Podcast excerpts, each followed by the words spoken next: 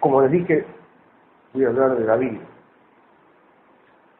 Y aunque mañana estemos en la víspera de la Concepción, en lugar de reducirme, limitarme a este misterio, me pareció que sería más fructífero hablar no solo de la Inmaculada Concepción, sino de la Virgen en general, de la Escritura, porque los misterios de la Virgen son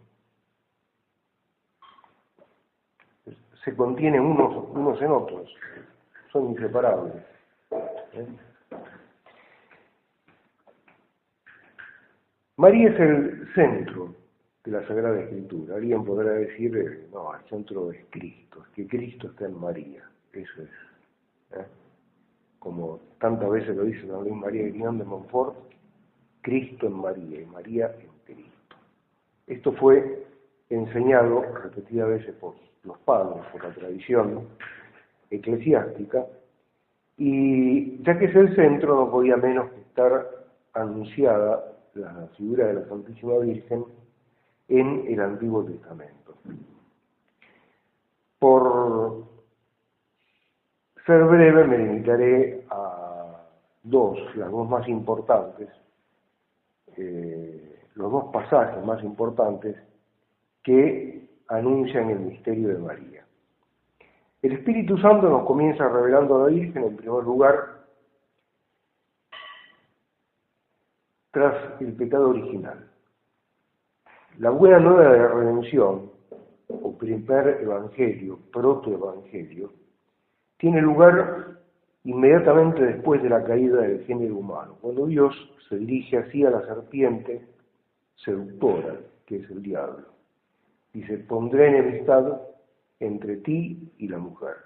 La mujer es la Virgen, porque la única mujer que había entonces era Eva, y Eva es la que había caído. ¿eh? Y pondré enemistad entre tu linaje y el suyo. El linaje de la serpiente son los que hacen el mal, ¿eh? los que vienen entregados al diablo. Pero el linaje de la mujer es Cristo y sus hermanos. Él te aplastará la cabeza. En este pasaje, proto-evangelio, primer evangelio, María es llamada madre de la raza redimida, porque es madre del Redentor.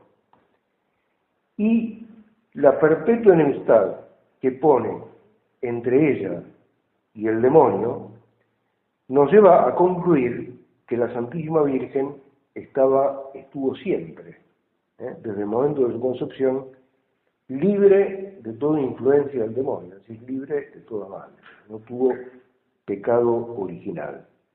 Sino, esa enemistad no podría haber sido total. Y si no, María en algo habría sido inferior a Eva, porque Eva fue hecha sin pecado original. ¿eh?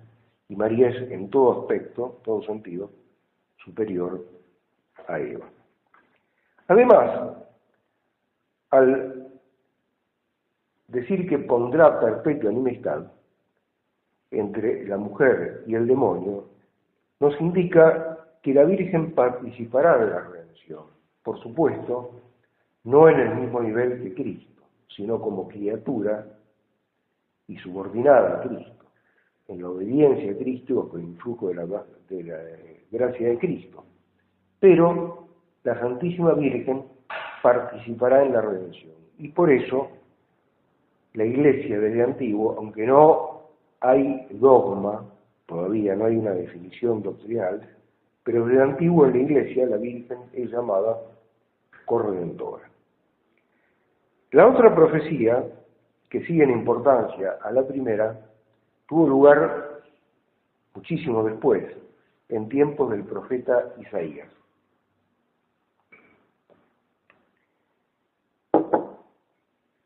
Eh, entonces era rey Ahaz. Y Ahaz, que reinaba en Jerusalén, se vio en una situación sumamente difícil. Dos reyes se aliaron contra él y él se encontraba impotente para resistirlo. El profeta Isaías lo exhorta a no desesperar, a poner la confianza en Dios y le dice, pide un signo, porque Dios te dará la ayuda, un signo en lo alto, en la tierra o en el abismo. Y Ahaz, que en realidad no tenía confianza en Dios, ¿eh? se escuda diciendo, no, no voy a tentar a Dios. ¿eh? Isaías le dice cuál es el milagro que Dios va a hacer para mostrar que ha de salvar a su pueblo. Dice, la Virgen concebirá. ¿eh? aquí que la Virgen está encinta y concebirá a quien será llamado Emanuel, que significa Dios con nosotros. Eh, el texto que emplea la Sagrada Escritura eh, dice la doncella concebirá, concebirá, pero en la Sagrada Escritura esta palabra se utiliza siempre para designar a una mujer virgen. Así que la traducción la virgen concebirá, concebirá no es errónea. Es más, cuando el texto que usaban los judíos fue traducido al griego, la versión griega, en lugar de usar doncella, usó la palabra virgen. La virgen concebirá, es decir, aquel que será Dios con nosotros. Nueva alusión a Cristo. No solo subsistirá la dinastía fundada por el rey David, que Ahaz creía había llegado, estaba próximo a llegar a su término, sino que Dios va a realizar los más grandes milagros, como el, el que va a llevar a cabo en María, madre de Manuel, al hacer a un mismo tiempo, al hacerlo al mismo tiempo virgen y madre, va a llevar a cabo los más grandes milagros para que su pueblo se salve. Pero el pueblo no es simplemente aquel que rodeaba a Zaz, sino aquellos que Dios eligió y llamó desde toda la eternidad. ¿Eh? dará la salvación por Cristo, Hijo de María. Consideremos el primer privilegio mariano. La raíz de todos los privilegios marianos, como hemos visto, es la maternidad divina. La Virgen fue levantada a una dignidad que no tiene ninguna otra, pura criatura, porque Dios la destinó, la predestinó a ser madre de Dios. Pero en el tiempo, lógicamente, antes de ser madre de Dios, tenía que ser concebida. Y el primer privilegio es la Inmaculada Concepción. Dios creó a nuestros primeros padres en gracia, ellos no tenían el pecado original. Pero al rebelarse contra Dios, no solo el pecado se instaló en su alma, sino que afectó a la naturaleza, de modo que cada vez que esa naturaleza es transmitida por generación, es decir, quien la recibe contrae al mismo tiempo el desorden del pecado original. Desde que Adán y Eva cayeron, todos los nacidos han contraído, al ser concebidos, el pecado original. La única excepción es la Santísima Virgen. Algunos fueron eh, purificados en el seno materno del pecado original, como por ejemplo eh, San Juan Bautista. ¿eh? Cuando la Virgen va a visitar a Isabel y la saluda, al escuchar Isabel la palabra de la Virgen, San Juan Bautista es purificado en el seno materno del pecado original. Tal vez el profeta Jeremías también haya sido purificado del pecado original, pero no fue concebido sin pecado original, como tampoco San Juan Bautista. En cambio, la Virgen sí. ¿Por qué decimos que fue concebida sin pecado original? Porque eh, cuando el ángel la saluda, en la encarnación le dice llena de gracia. María no podría estar llena de gracia si en algún momento el pecado hubiera tenido eh, influjo en su naturaleza humana. Ni tampoco podría ser llamada bendita entre todas las mujeres, como le llamó Santa Isabel, porque, como les acabo de decir, eh, hubo una mujer que sí fue concebida eh, sin pecado original, que fue Eva. Es decir, en eso María no podría eh, superar a Eva. El 8 de diciembre de 1854, Pío IX declaró verdad de ser revelada la Inmaculada Concepción. Y cuando la Virgen se apareció cuatro años después, 1858, a Santa Bernadette Subirú, en Lourdes, cuando le preguntó Bernadette quién era, la Virgen respondió, yo soy la Inmaculada Concepción. ¿Eh? Yo soy la Inmaculada Concepción. Ese es el primer privilegio de la Santísima Virgen, en el orden cronológico, no en el orden de importancia.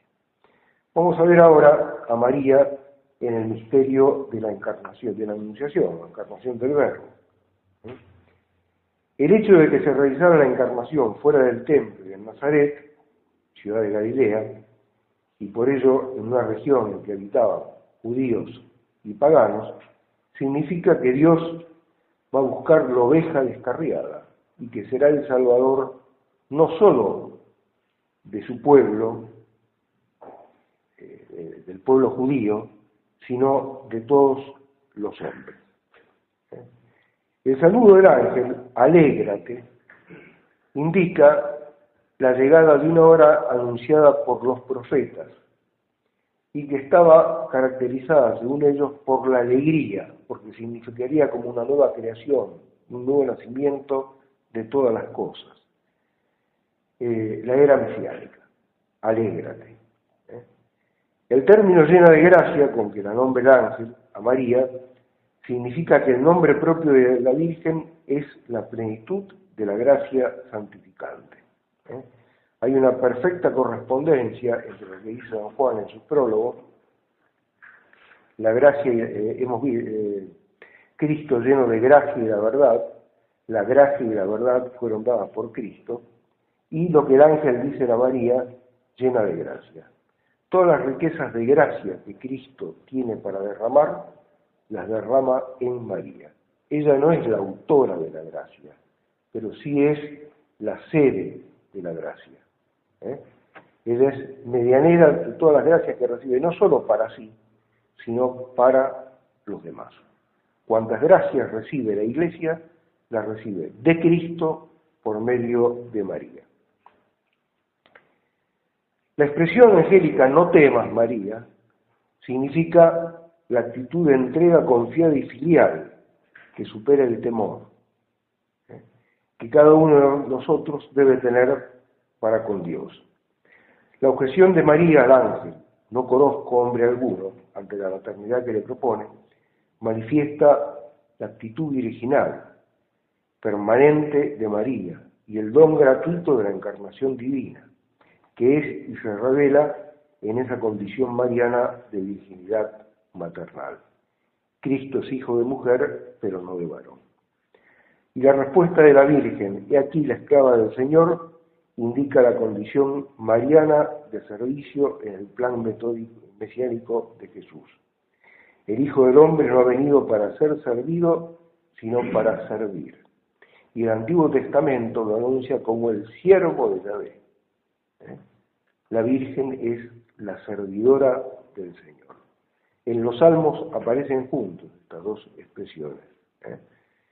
El que ora pide a Dios que salve a su siervo, que es el hijo de su esclava. ¿eh?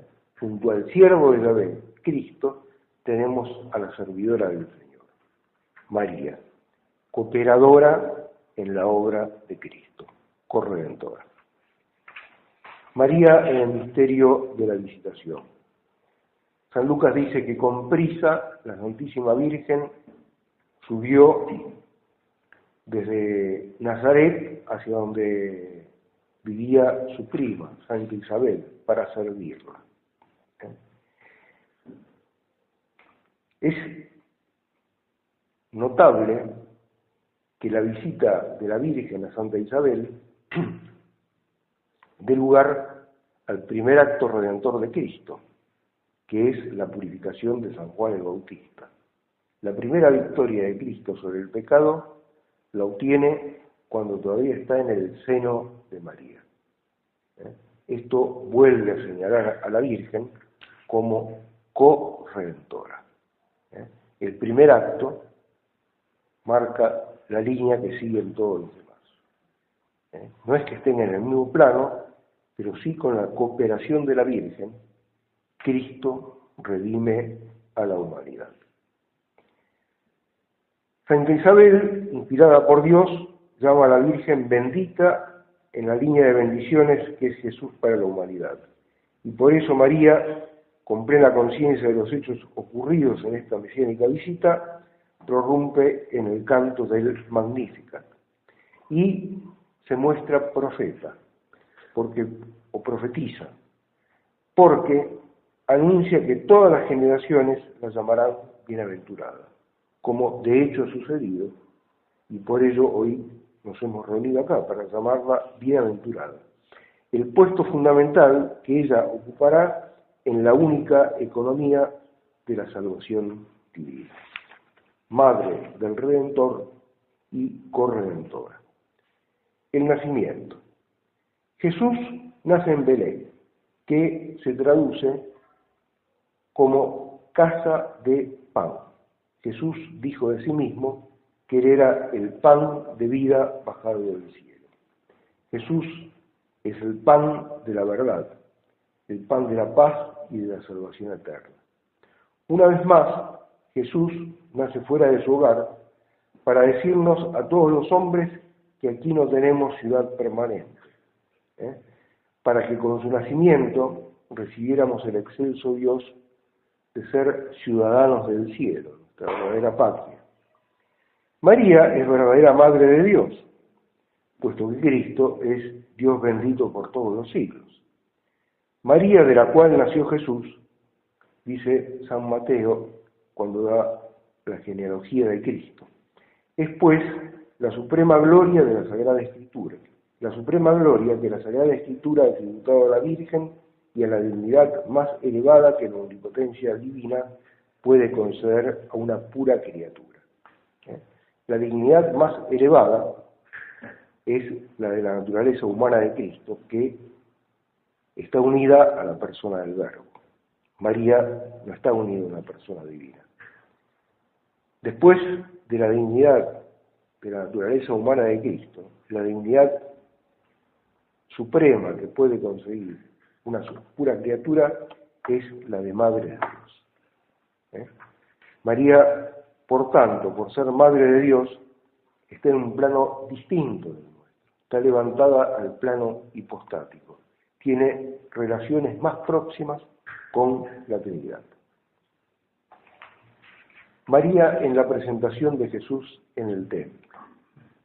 María no estaba obligada a la purificación legal, porque no solo la concepción de Cristo fue virginal, sino también el parto de Cristo fue virginal.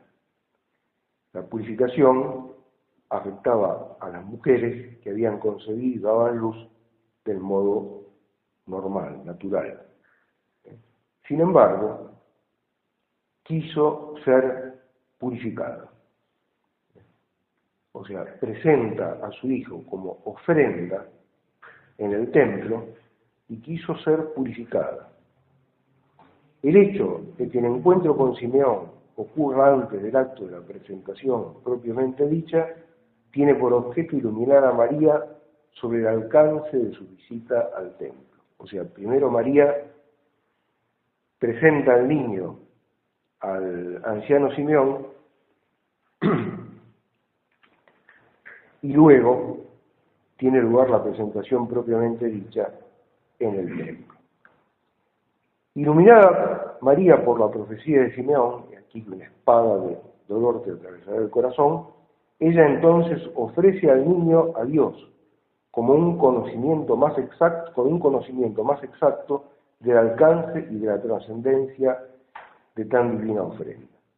La vida del primogénito, que en el éxodo de Egipto había sido considerada como el precio de la liberación del pueblo judío, es ahora ofrecida a Dios para la salvación del género humano.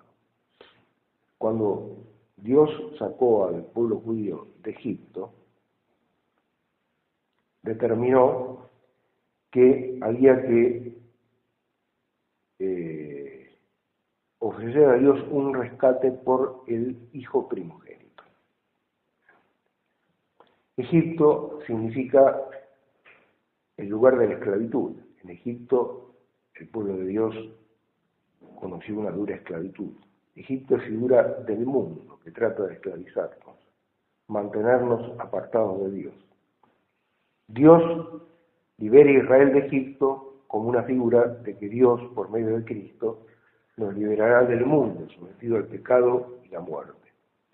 Dios establece el rescate del primogénito cuando libera a Israel de Egipto para dar a entender que en el futuro la verdadera liberación, el verdadero rescate, la redención, será gracias al ofrecimiento del primogénito, del unigénito, de Dios y de María.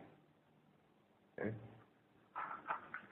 Es decir, eso es lo que el anciano Simeón le anuncia. María tendrá lugar, eh, María conocerá el dolor de nuestra liberación por medio del sacrificio de Cristo. María en el misterio de la vida Egipto. Acabo de decir lo que significaba Egipto. Tal vez hay una relación muy íntima y sea fruto de la permanencia de la Virgen en Egipto, la veneración que hoy los maometanos le tienen a la Santísima Virgen. Aunque el Corán no es un libro revelado,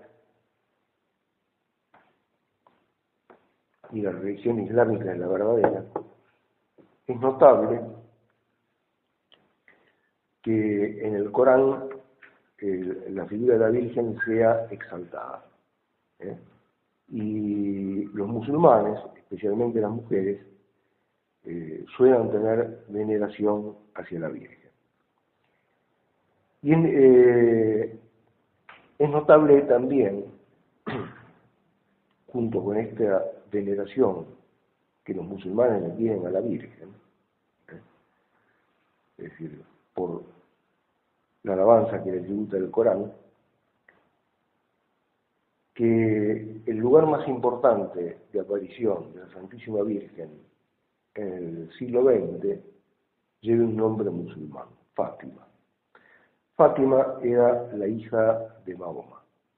Y Fátima fue el nombre que en honor a la hija de Mahoma tenía la hija de un jefe musulmán poderoso que fue raptada por unos caballeros, capturada por unos caballeros portugueses. Y la llevaron a tierra cristiana. Allí Fátima se hizo cristiana y después de muerta fue enterrada en la iglesia de un pueblo que con el paso del tiempo tomó el nombre de Fátima. Y ahí precisamente apareció la Santísima Virgen el 13 de mayo de 1917. La Sagrada Familia en Egipto. Ese misterio anuncia que habrá un nuevo éxodo. La Virgen y San José llevan al niño Jesús porque los sucesos del Antiguo Testamento eran solo figuraciones, eran anticipos. Así como había habido un primer éxodo cuando Israel salió de Egipto, los profetas anuncian que habrá un nuevo éxodo. Ese nuevo éxodo será la liberación del pecado y de la muerte. Y para anticipar su obra, así como lo habían anticipado por su ofrecimiento en el templo 40 días después de nacer, el Salvador es conducido a sus padres a Egipto y sale de Egipto, como en otro tiempo, a la muerte de Herodes, sale de Egipto, como en otro tiempo había salido el pueblo de Israel.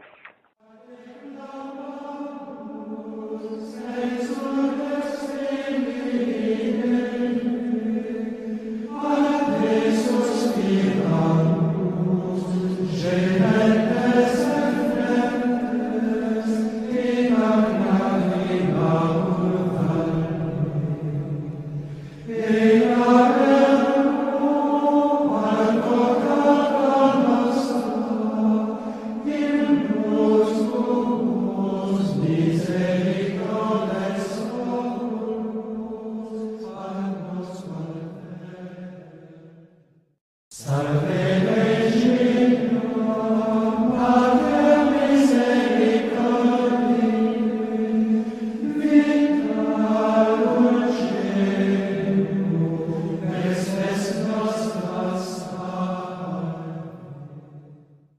En el misterio del niño perdido y encontrado.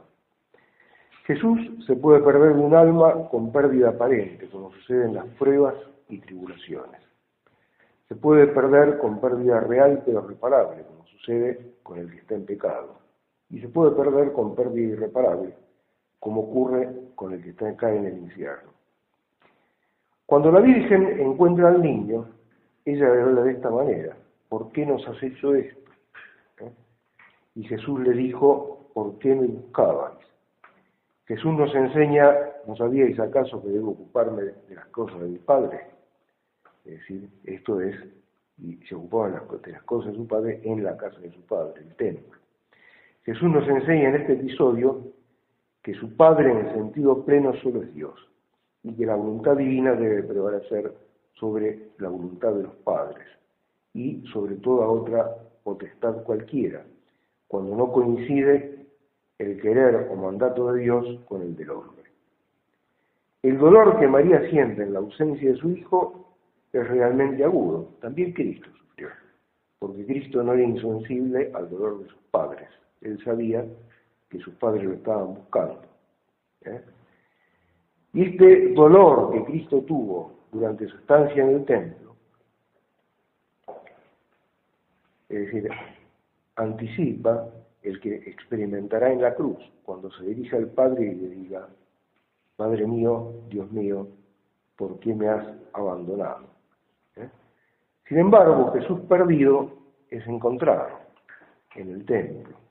Buscar y encontrar constituyen la expresión de un fondo común delante de, la teología del Antiguo Testamento, donde la búsqueda de Yahvé y el encuentro es un tema. Cristo cuando recomienda la oración dice, quien busca, encuentra.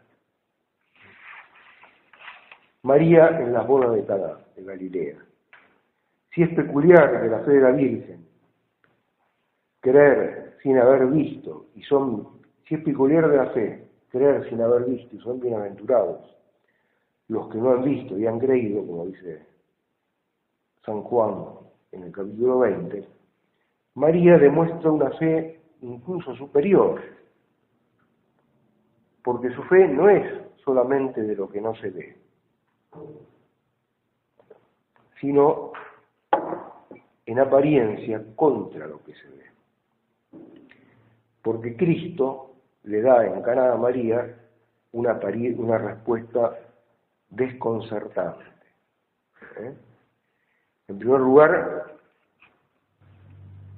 la total dedicación de la Virgen a Dios no impide que la Virgen esté atenta a las necesidades del prójimo, nuestras necesidades.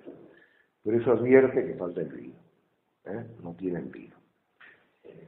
Se dirige a Cristo y de Cristo recibe una respuesta desconcertante. ¿eh? Mujer, ¿qué nos va a ti y a mí? Sin embargo, la Virgen no duda. Se vuelve a los servidores y dice, haced todo lo que Él os diga y Cristo obra el milagro. La intervención de María en Caná demuestra que ella ocupa un lugar muy destacado y da origen a la fe de la Iglesia. ¿eh? O sea, los discípulos ven el milagro de Cristo y creen. Pero María está en el origen de la fe de la Iglesia, puesto que los discípulos creen en el milagro obrado por Jesús gracias a la intercesión de la Virgen. María es movida por Dios para que se ponga de relieve su título de omnipotencia suplicante, que el Señor le ha concedido a su madre en favor de todos los hombres. Es de notar que Cristo le da el título de mujer, no le dice madre. Lo mismo sucede en la cruz. ¿Eh? Dice mujer y aquí tu hijo, dirigiéndose a San Juan y aquí tu madre. No le dice madre. ¿Por qué le dice mujer? Porque así como Cristo es el nuevo Adán, que está dando origen a una nueva humanidad, junto al nuevo Adán encontramos la nueva Eva. Esa nueva Eva es María. Por eso Cristo le dice mujer. Significa la corredención. Vamos a ir al misterio del Calvario, del extremo amor de Dios a los hombres por su muerte en cruz. El discípulo que vio salir agua y sangre, sangre y agua del corazón abierto, del costado abierto de Cristo. El término mujer, empleado en Caná de Galilea, alcanza ahora en la cruz con la frase mujer y ahí tu hijo, el punto culminante del sacrificio de María en amor hacia el hombre. Cuando nuestros primeros padres pecan, el castigo de la mujer es dar a luz con dolor. ¿eh? En el nacimiento de Cristo no hubo dolor físico, pero María dio a luz con dolor en el Calvario, porque dio a luz al resto de sus hijos, ¿eh? a, los que, forman la iglesia, a los destinados a la vida eterna, que entonces estaban representados por Juan. A partir de esa hora, el discípulo la recibió en su casa. ¿eh? San Juan se hace cargo de la Santísima Virgen. Confirman, estas palabras confirman que la maternidad espiritual de la Virgen forma parte del sacrificio redentor de Jesús, puesto que la hora culminante de Jesús, en la hora culminante de Jesús se encuentra la hora de la maternidad espiritual de María. ¿eh? Cuando Jesús en el Evangelio habla de su hora, se refiere a su pasión. Pues bien, el tiempo de su pasión. La hora de Cristo es también la hora de María, de convertirse en madre espiritual de los discípulos de Cristo. María en Pentecostés. La presencia de la Virgen en la venida del Espíritu Santo es altamente significativa, puesto que en ello se nos indica que María interviene de manera fundamental en el nacimiento o puesta en marcha de la redención humana.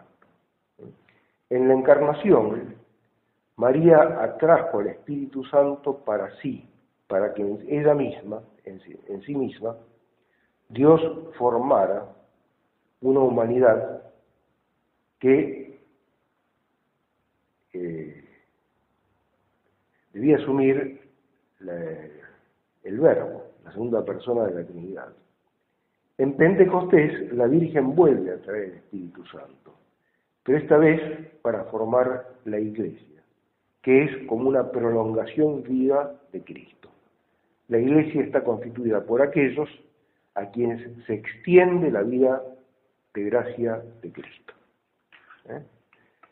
Es decir, entonces, cuando se anuncia al mundo la iglesia, aparece ante el mundo la iglesia, la Virgen vuelve a traer al Espíritu Santo. San Luis María Grignón de Montfort, lo habrán leído los que leyeron el Tratado de Verdadera Devoción, eh, insiste en este argumento. Eh, donde es formada la cabeza, son formados los miembros. La cabeza de la iglesia, la cabeza del cuerpo místico es Cristo. Cristo fue formado en María. ¿eh? Por tanto, los miembros de Cristo, que somos nosotros, si es que estamos en gracia, también somos formados en María. Porque si los miembros no fueran formados donde fue formada la cabeza, en lugar de tener un cuerpo, tendríamos una monstruosidad.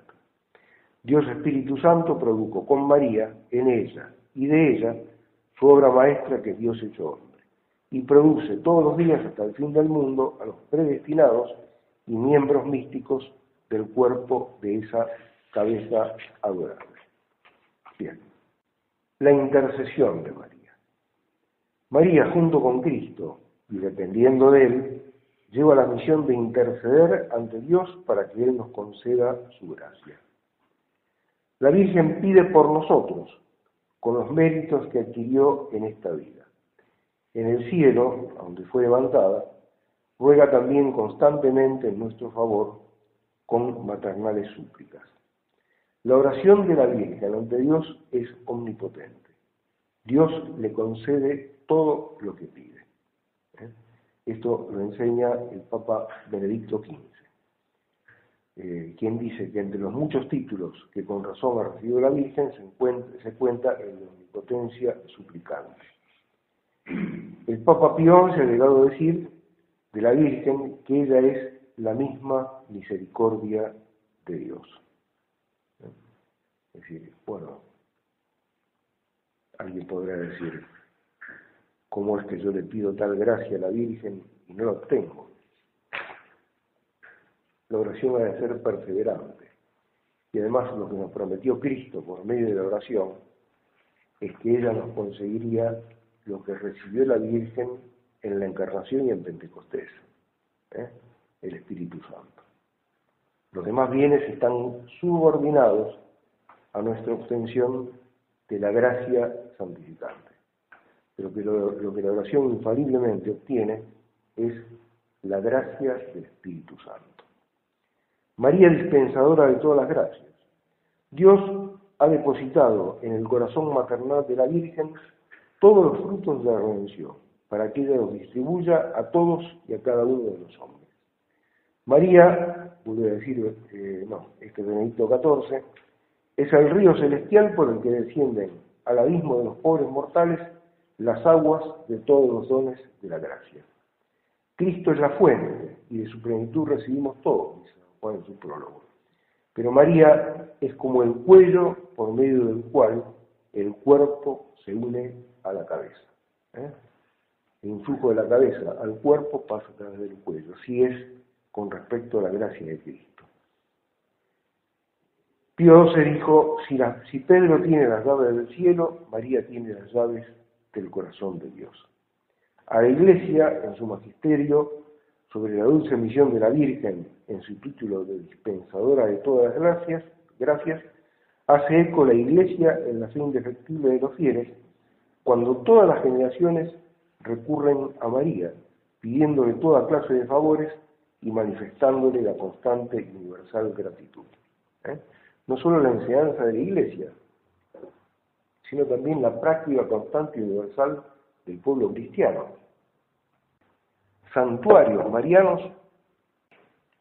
en todas partes. ¿eh? Y allí se invoca a la Virgen.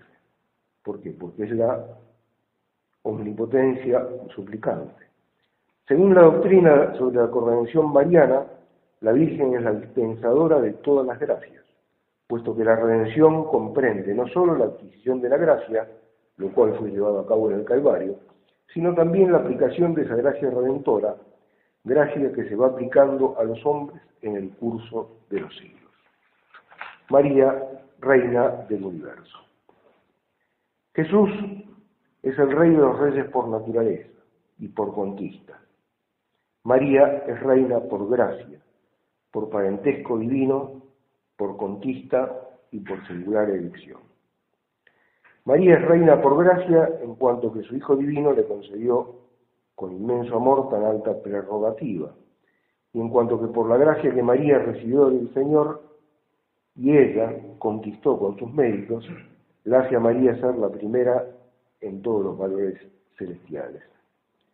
La Virgen es reina por parentesco divino, porque el hecho de ser hija predilecta del Eterno Padre, madre del Hijo encarnado y esposa del Espíritu Santo en la encarnación, lleva consigo el nobilísimo don de la realeza universal. María es reina por conquista porque juntamente con Cristo adquirió el reino de la salvación humana. La Virgen es reina por elección, porque así la proclaman la liturgia de la Iglesia, la devoción del pueblo de Dios, las obras de arte, las razones sacadas de la teología y el tesoro de la fe. Pero la realeza de María, observa Pío XII, es esencialmente maternal, exclusivamente benéfica. Nunca olvidemos, para nuestro consuelo, que la Virgen es reina clemente, siempre inclinada a favorecer a los miserables pecadores. María no es reina de justicia para castigar, sino solamente reina de misericordia. La salve, que es como el himno oficial de la realeza de María, canta en los mejores tonos la realeza dulce, misericordiosa y maternal de la Virgen. Bueno, hasta acá más o menos, no todo por supuesto, sino una síntesis de lo que nos dice la Sagrada Escritura y algunas conclusiones que se puede sacar sobre la Santísima Virgen. Nosotros, con nuestro culto a la Virgen, no le quitamos a Cristo su primacía. Hay un único Salvador y hay un único Redentor, y ese es Jesús. Dios pudo haber dispuesto que Jesús, sin más, fuese Salvador o Redentor y Redentor. Pero resulta que Dios eligió, es el plan de Dios, que junto al nuevo Adán estuviera la nueva Eva. Precisamente por eso había creado en el principio Adán y Eva, porque nuestros primeros padres que cayeron miraban a Cristo y a María, son el centro del plan de Dios. Él está no porque por mérito propio puede imponerse el plan de Dios, sino porque Dios le eligió libremente. Ahora bien, todo lo que decimos en alabanza de la, Virgen, o todos los méritos que le reconocemos, no tampoco disminuyen la grandeza de Cristo, sino que no hacen más que expresar lo que Dios le ha dado. Y lo que ella recibe lo ofrece a Dios, de quien se sabe esclava, servidora. Así que no ponemos a María en lugar de Dios, pero la Sagrada Escritura nos enseña que María es el lugar de Dios. O sea, Cristo está en María. No solo está en María durante los nueve meses de la concepción, del tiempo de la concepción al nacimiento, sino que está siempre rodeado por la fe de la Virgen. Dios hizo por nosotros cuanto pudo hacer para salvarnos. ¿Por qué algunos se salvan y otros no? Porque algunos responden al ofrecimiento de Dios con la fe, la fe viva, y otros, en cambio, se cierran al llamamiento de Dios. Tienen fe muerta o directamente no tienen fe. Lo que Dios pide de nosotros es la fe.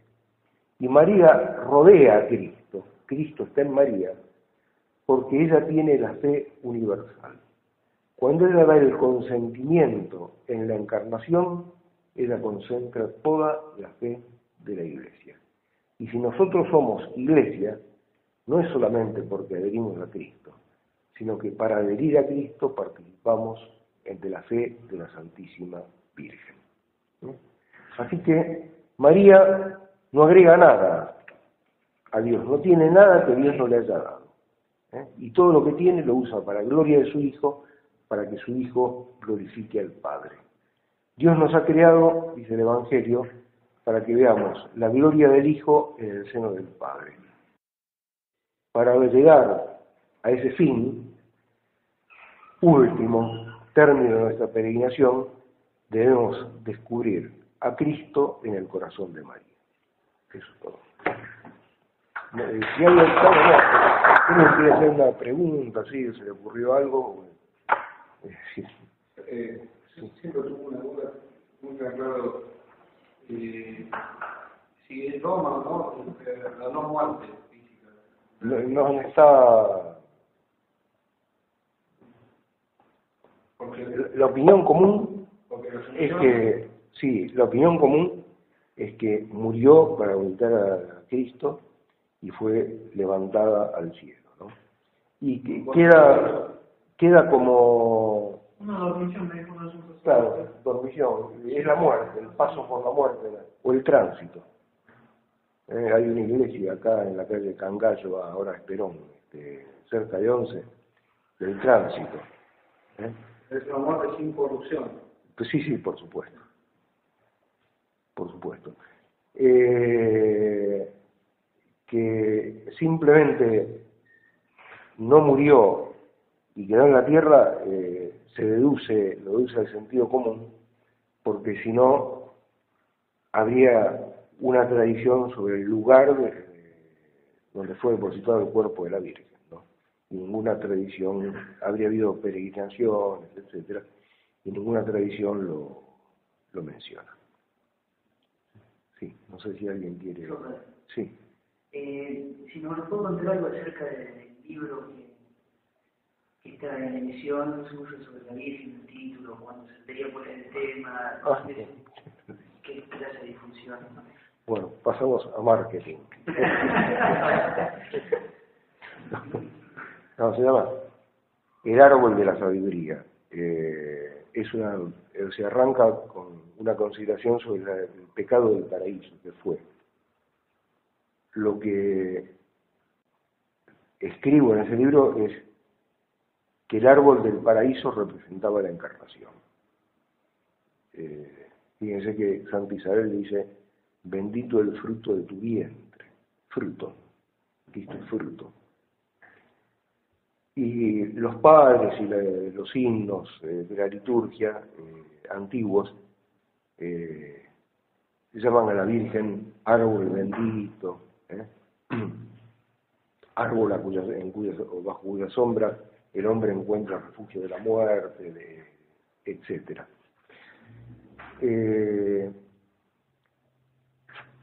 La caída del demonio, el pecado angélico, eh, según una tradición antigua en la Iglesia, se produjo como consecuencia eh, por debido a que los ángeles malos, el demonio y los ángeles que lo siguieron, encontraron insoportable la encarnación. O sea, no quisieron someterse a un hombre Dios, porque el ángel por naturaleza es superior al hombre. Entonces, eh, el ángel caído puede haber eh, influido en los primeros hombres para que también ellos se rebelaran contra la encarnación. Y en lugar de iniciar una humanidad que tendría por centro a Cristo, quieren independizarse de Dios conseguir la beatitud por sí mismos y ser cabeza de una humanidad que sea autónoma, seréis como dioses. Bien. Si eso fue así, tiene que, tenemos que encontrar la huella de ese, eh, de ese primer pecado de la humanidad en el paraíso en los dos más grandes pecados que conoce la historia, los dos máximos pecados son la muerte de Cristo y el pecado del anticristo. ¿No es cierto?